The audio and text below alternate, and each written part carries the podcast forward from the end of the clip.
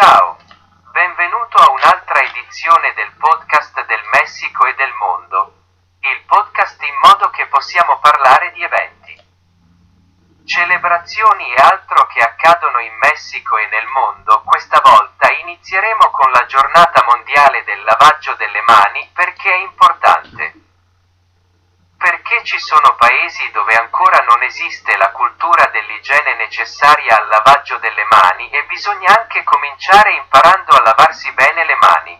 Come dicevo, ci sono paesi che non hanno la cultura, ma anche perché non abbiamo quello che serve per avere quell'igiene necessaria per la vita quotidiana, dobbiamo prendere coscienza di queste culture che ancora non hanno le strutture per avere quell'igiene e salute necessaria e anche rendere consapevoli che chi sa lavarsi bene le mani per il loro bene e per quello degli altri è la giornata dello studente.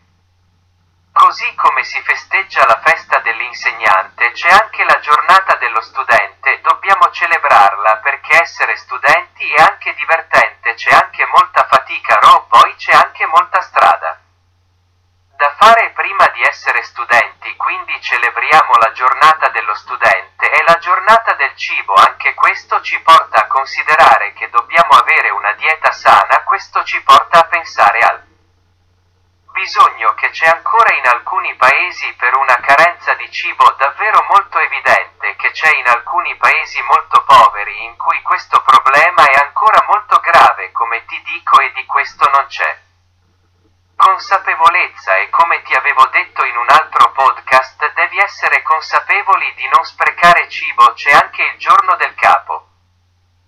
Se i capi hanno il loro giorno, quindi bisogna festeggiare il capo che cos'è la testa e festeggiarlo soprattutto quando il capo è il capo dell'azienda perché qualcuno che è il capo dell'azienda ha molte responsabilità. C'è anche l'ultima giornata della lotta alla povertà che ci porta ancora una volta a pensare a quei paesi, poveri del mondo, che hanno tanto bisogno di anche se hanno il supporto di grandi organizzazioni mondiali. Questo non basta, non solo questi paesi, ma c'è ad esempio il Messico che sebbene non sia tra i paesi più poveri del mondo, ci sono alcune aree in cui la verità è che la povertà è terribile quindi siamo consapevoli. Per questa occasione è stato tutto. Vi ringraziamo per averci ascoltato e non vogliamo salutarvi senza ricordarvi i nostri social.